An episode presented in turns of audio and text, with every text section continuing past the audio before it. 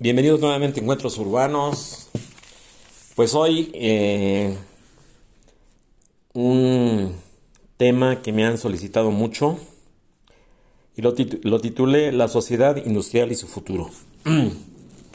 Este,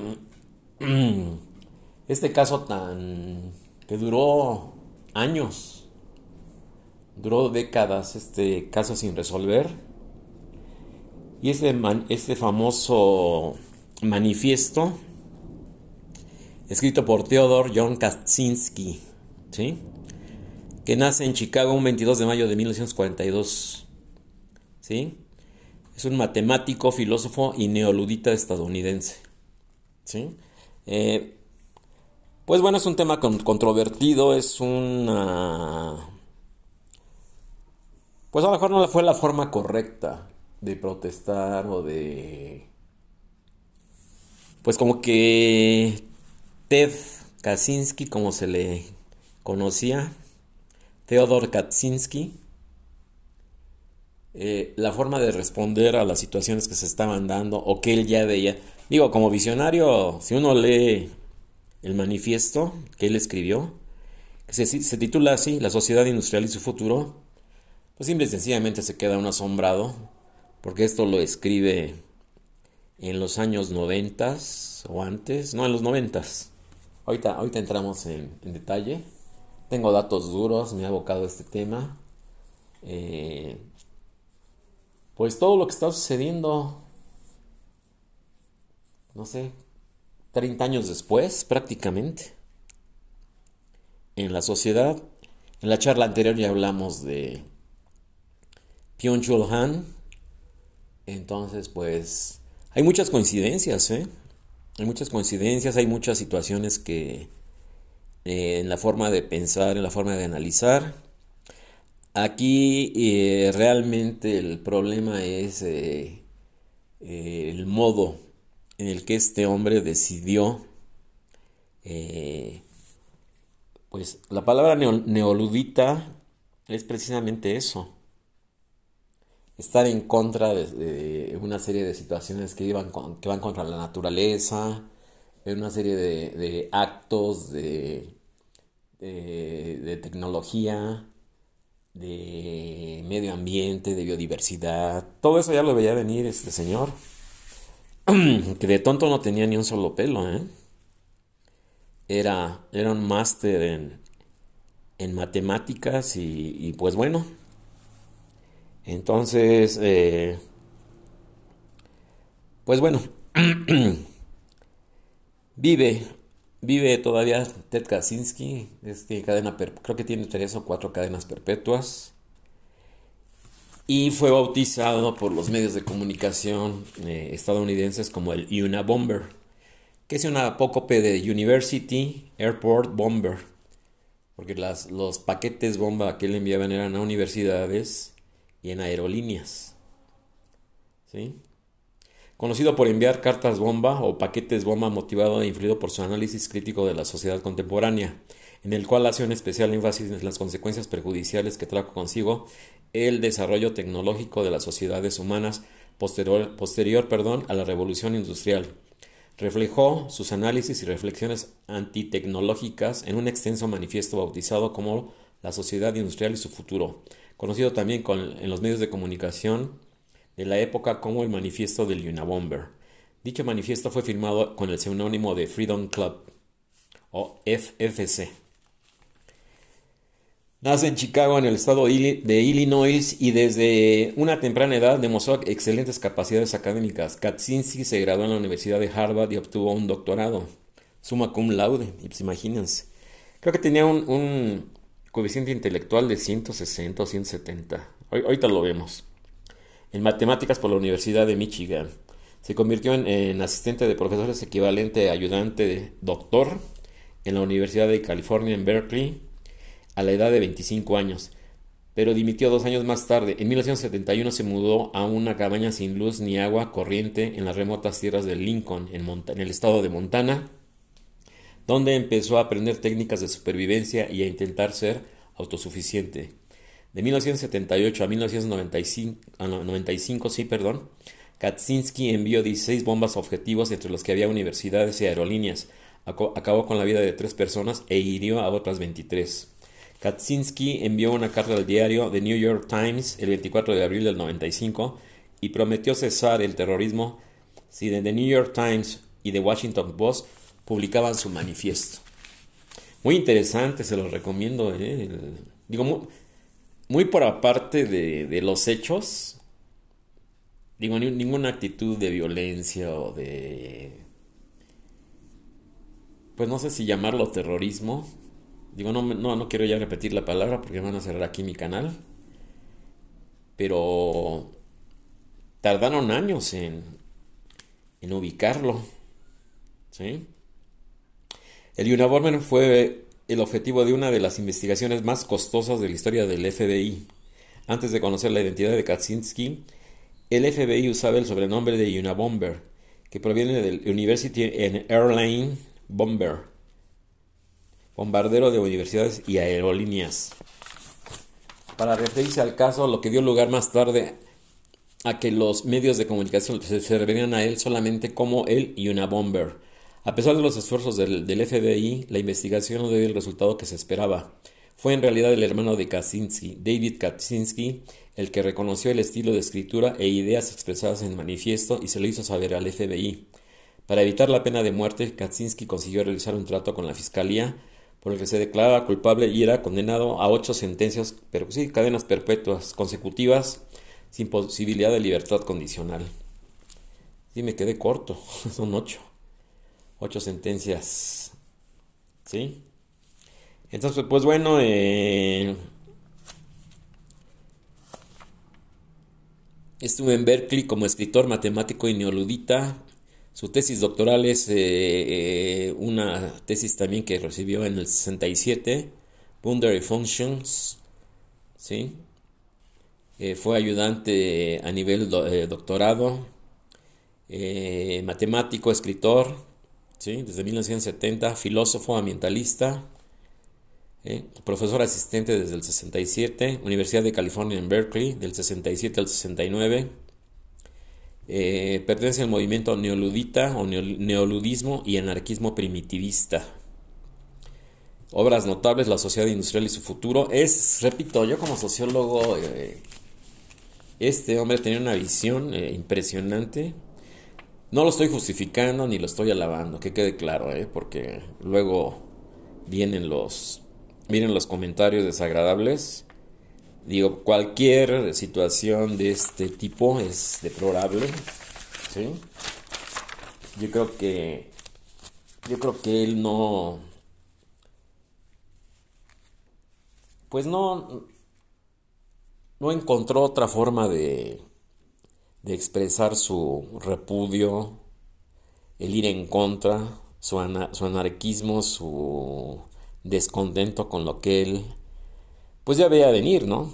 Lo que, lo que les eh, narré en la charla anterior de Byung-Chul Han, pues si, si, uno los compara es básicamente lo mismo y no dudo que Byung-Chul Han haya leído este este manifiesto de la sociedad industrial y su futuro, ¿eh? pero nada que lo dudo, ¿eh? para nada.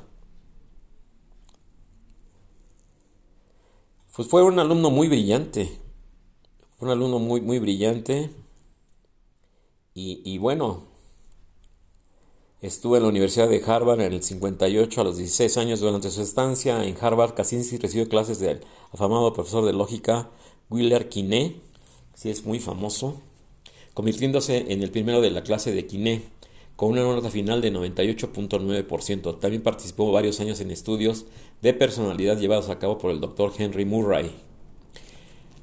Él se prestó voluntariamente, o no sé, él en el juicio, según leí, me documenté, se, dice, se, dijo engañado o, de alguna forma manipulado ante el juez, eh, porque lo sometieron a, a muchos estudios, a muchos eh, proyectos, a muchas situaciones. ¿eh?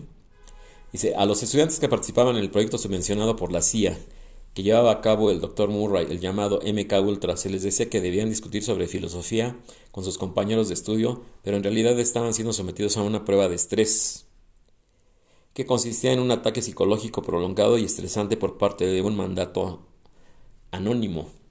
Durante la prueba los estudiantes eran amarrados a una silla y conectados a electrodos ¿sí? que monitorizaban sus respuestas psicológicas mientras se les mantenía en una sala con focos y un espejo de doble vista.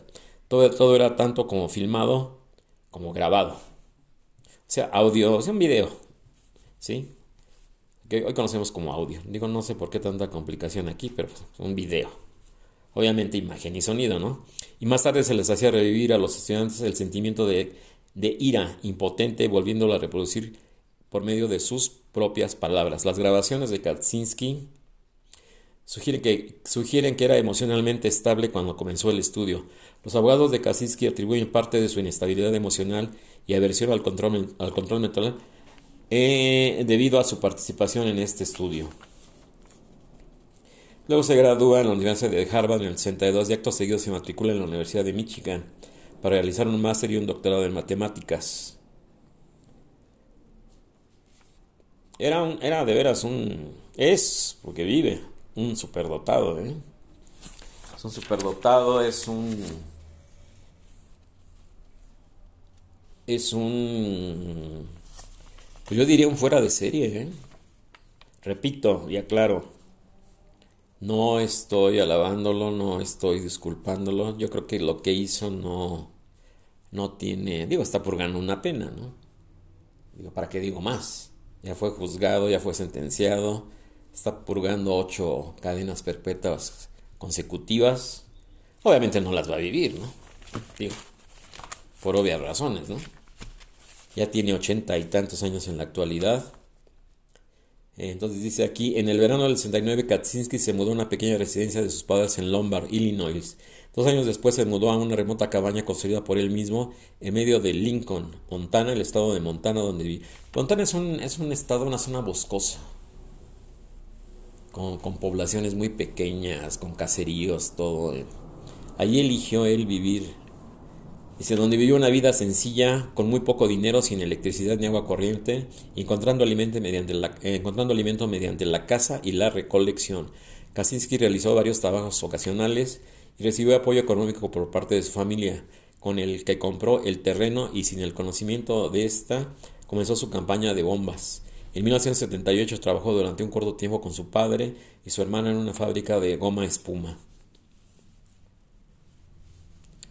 Entonces en el 78 es cuando se envía, el, envía a él, se da el primer caso que le envía una carta bomba al profesor de Ingeniería de Materiales Buckley Christ de la Universidad de Northwestern. El paquete fue entregado en un, en un aparcamiento de la Universidad de Illinois en Chicago con el remitente a nombre de Chris. El paquete fue enviado de vuelta a Chris como supuesto remitente. Sin embargo, cuando Chris recibió el paquete se percató que la letra de su, dirección, de su de la dirección no era la suya. Bajo sospechas llamó a Terru Marker, policía del campus, quien abrió el paquete, el cual explotó inmediatamente. A pesar de que fue solamente levemente herido, su mano izquierda sufrió daños que hicieron necesaria la asistencia médica en el hospital Evanston. La bomba estaba hecha de metal que provenía de un parecía provenir de un taller casero. El principal componente era un, un conducto, un tubo de metal, ¿sí? en forma de cañón de 25 milímetros de diámetro y 23, centímetros de largo. La bomba contenía pólvora sin humo y la caja y bujías que se llaman en el extremo del cañón estaban tallados a mano con madera. En comparación, la mayoría de las bombas de tubo usaban normalmente extremos de metal ensartados que pueden encontrarse en la mayoría de las ferreterías. Bueno, aquí dan una aquí dan una descripción de la, de la bomba. ¿Sí? Muy ingeniosa la, muy ingeniosa la, la, digo ingeniosa porque no, a qué voy, a que no tenía los recursos y tampoco se iba a dar a conocer en las ferreterías del lugar de que él compraba los implementos precisamente para hacer este tipo de artefactos, ¿no? Ya no quiero mencionar esa palabra porque lo tengo prohibido por las reglas de Spotify Podcasters. Al atentado inicial del 78 le siguieron otros con cartas bomba dirigidas a agentes de aerolíneas. En el 79 colocó una bomba en el equipaje de vuelo de American Airlines, el vuelo, el vuelo 444, un Boeing 727 que volaba de Chicago a Washington, D.C. La bomba comenzó a humear, forzando al piloto a realizar un aterrizaje de emergencia. Muchos de los pasajeros fueron tratados por inhalación de humo. Un fallo en el mecanismo del temporizador provocó que la bomba no explotara. Las autoridades dijeron que tenía suficiente potencia para pues sí, destruir el avión, obviamente. Entonces, aquí sigue toda la, la definición. Dice, el FBI emitió un perfil psicológico al terrorista a identificar con el cual se le describía como un hombre con inteligencia superior a la media y con estudios.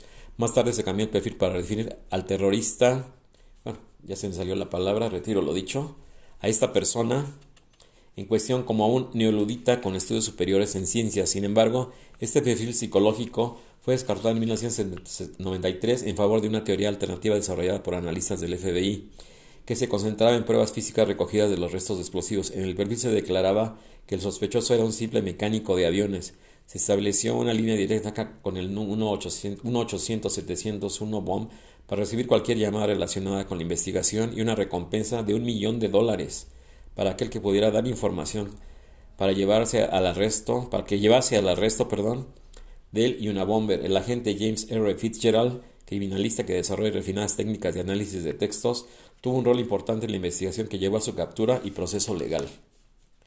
Pues no sé si el millón de dólares se lo darían a su hermano, a su hermano David, yo me imagino que sí. Detención. En 1995, Ted Kaczynski o el Bomber había enviado al periódico The New York Times una carta en la que hacía públicas sus quejas hacia las nuevas tecnologías y había pedido la publicación de un artículo largo a cambio de no enviar ya más bombas. Estuvieron, estuvieron dudando durante unos meses sobre su publicación, ya que no creían en su promesa de parar sus envíos, aunque dedujeron que, que hicieran lo que hicieran las bombas continuarían. Sí, claro, pues obvio. y si no lo publican, pues peor, ¿no?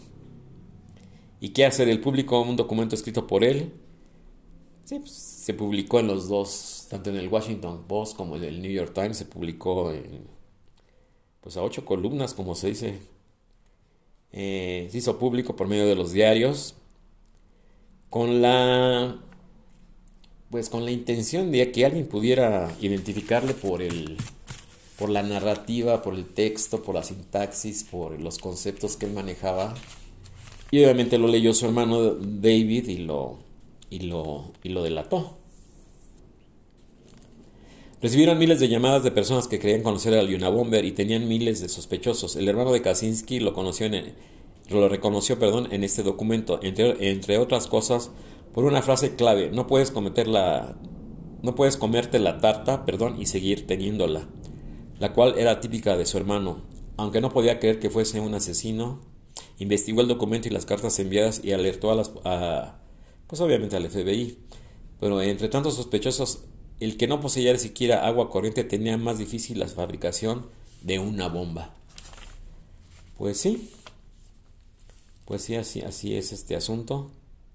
Sí, esa frasecita, sí hay en el estilo de de redactar, en la sintaxis, en la, en la redacción, esta frase de no puedes comerte la tarta y seguir teniéndola.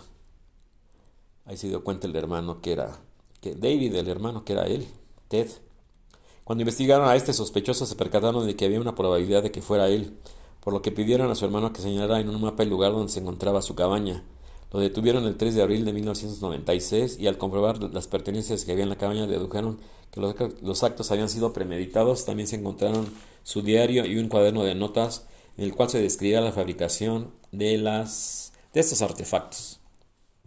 Kaczynski está encarcelado en ADX Florence, cárcel federal de máxima seguridad ubicada en el estado de Colorado, que tiene el número de Agencia Federal de Prisiones 04475-046.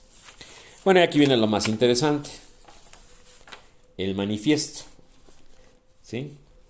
Aquel artículo largo que Unabomber ofreció a The New York Times fue finalmente publicado el 19 de septiembre de 1995, tanto por el New York Times como por el Washington Post, Llevaba por título a la sociedad industrial y su futuro, aunque es conocido popularmente como el manifiesto de Lina Bomber.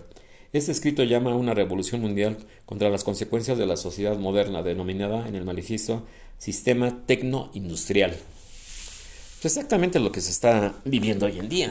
De alguna forma, ya lo vimos en la charla anterior, todo lo que describe en sus libros y explica con una lucidez extraordinaria Pyongyang Han, el sistema, el sistema tecnoindustrial, que en sociología, pues bueno, se, habla ya mucho de esto, ¿no? Ya, ya, ya no es, eh, en el caso personal lo digo con humildad, pues ya no es algo nuevo, ¿no? Argumenta que la revolución industrial y sus consecuencias han supuesto un desastre para la humanidad, en parte porque el sistema tecnoindustrial tiene que obligar a la gente a comportarse de un modo que cada vez más, que cada vez más,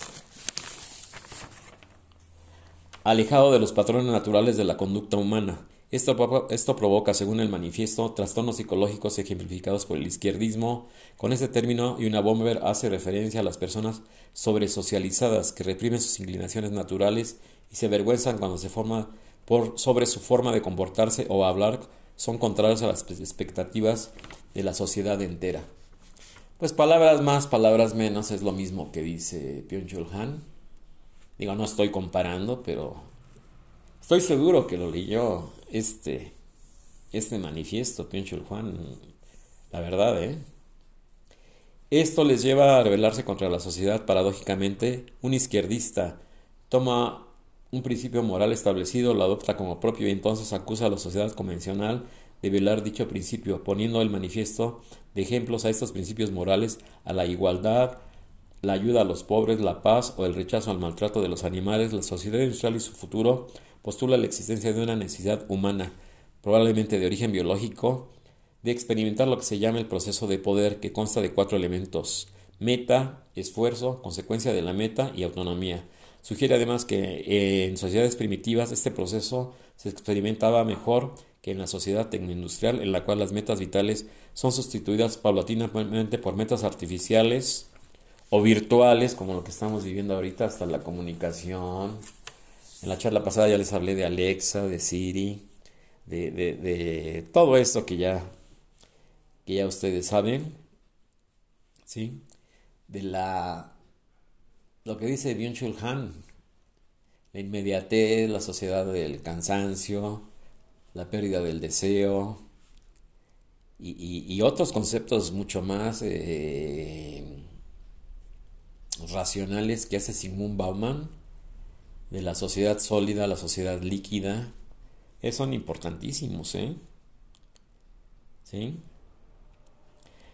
Sugiere además que en sociedades primitivas este proceso se experimentaba mejor que en la sociedad tecnoindustrial, en la cual las metas vitales son sustituidas paulatinamente por metas artificiales que no satisfacen el proceso de poder.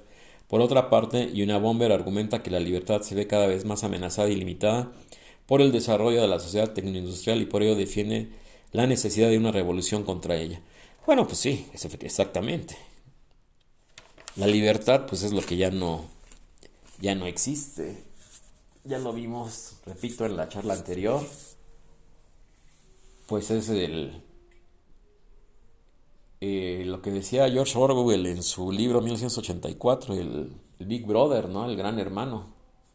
El que todo lo ve, el que todo lo oye, la sobrevigilancia, el temor, la vida intramuros, las situaciones de conductas ya asociales, no antisociales, asociales. Sea, el no socializar, eh, repito, la inmediatez, la ansiedad, la depresión, los trastornos de personalidad, eh, últimamente, y lo digo con mucho respeto, el autismo y todas esas este, consecuencias propias del estrés de la sociedad moderna, ¿no? Todas esas situaciones de, de tipo que vienen desde los años 70, 80, ¿no? De, problemas sobre todo en las, en las personas del sexo femenino, en las, en las mujeres, y lo digo con respeto, se da más por los cánones, entre comillas, que de los eh, llamémosle, patrones sociales de cómo, cómo debe ser la mujer, las modas, la delgadez, la falta de atributos femeninos, ¿sí? Entonces, bueno, pues, había una anécdota que se decía que una mujer con el cuerpo de la muñeca Barbie simplemente, simple y sencillamente era imposible que, pudiera ser humana. Así de fácil. O es imposible que una mujer tenga ese cuerpo, ¿no? Entonces es la idealización. Es la idealización y de muchas formas también eso repercute en la psique, sobre todo de la gente eh, joven, de la gente que está entrando a la vida social, pues el adolescente de secundaria, el joven de preparatoria, eh, el universitario, todo eso, se dan estas situaciones, por ejemplo, de anorexia, de bulimia, de, situaciones de, tipo de conducta, de lo que está ahora eh, ocurriendo muchísimo, ya lo decía el doctor Lamoglia, las, enfermedades mentales, ¿no? Que se han dejado de lado. La ansiedad, la depresión, los ataques de pánico, eh, muchas situaciones que pues nos llevaría muchísimo, muchísimo tiempo analizar, ¿no? ¿Sí? Entonces, bueno, eh, el manifiesto es lo importante de aquí. El manifiesto este de Ted Kaczynski o Theodor Kaczynski. Lo demás, repito, ya lo aclaré, no, no, no, ya fue un, una persona que fue juzgada, ¿sí? que fue sentenciada, que está purgando una condena, ocho cadenas perpetuas consecutivas. Obviamente no las va a vivir, el señor ya tiene más de 80 años. Entonces, pues bueno, Aquí, aquí, la, aquí el método que él utilizó para, para rebelarse contra todo esto, digo, yo hubiera escrito un libro, en vez del manifiesto, pues en el caso de él, hubiera escrito un libro, hubiera escrito un ensayo, bueno, hubiera podido, con su nivel intelectual y, su, coeficiente intelectual, hubiera podido escribir hasta un guion para una película. A lo mejor en ese momento del, de la humanidad en los años 90 o 70 que empezaron los problemas ahí con, este, con este señor. Pues a lo mejor hasta de ciencia ficción, ¿no? Recuerdo aquellas películas de Mad Max y todas aquellas películas que salieron en los 80 de con visiones apocalípticas del mundo, la de Blade Runner, eh, con el artista este de, de Harrison Ford, de la, de la guerra de las galaxias. Entonces, pues bueno. Dice vida en prisión. Una vez que la penitenciaría de Max de Colorado, Ted Kaczynski ha desarrollado una enorme actividad epistolar, gran parte de la cual gira en torno a las ideas de su manifiesto. La mayoría de su correspondencia con más de 400 personas está depositada en la Universidad de Michigan, ¿sí? donde también están guardados nuevos escritos de Kaczynski estos escritos han dado lugar a diferentes recopilaciones publicadas en varios idiomas. ¿Sí? Sí ha seguido él escribiendo, ¿eh? Pues yo creo que lo que debió haber hecho. O sea, lo que pasa es que en algún momento perdió perdió la cordura este señor. Actualmente Ted Kaczynski ha sido trasladado debido a problemas de salud al hospital FM Butner de la oficina del prisión de Estados Unidos en, en el este de Carolina del Norte el 14 de diciembre de 2021. En la cultura popular. Unabomber es una referencia habitual en la cultura popular, sobre todo estadounidense, por ello es normal que sea mencionado o sea fuente de inspiración de series de televisión como Caso Abierto, NCIS, House MD o Numbers. Algunas, referencias, eh, algunas con muchas referencias que se dan a continuación. Es el tema central de la serie Manhunt Unabomber, donde se trata del polémico caso investigado por el FBI, la vida de Ted Kaczynski y su captor, el agente Fitzgerald. Thomas Monk, personaje de la novela El camino de ida de Ricardo Piglia, está inspirado en Ted Kaczynski. El estribillo de la canción Apocalipsis virtual del artista de depresión sonora trata de los actos del Unabomber.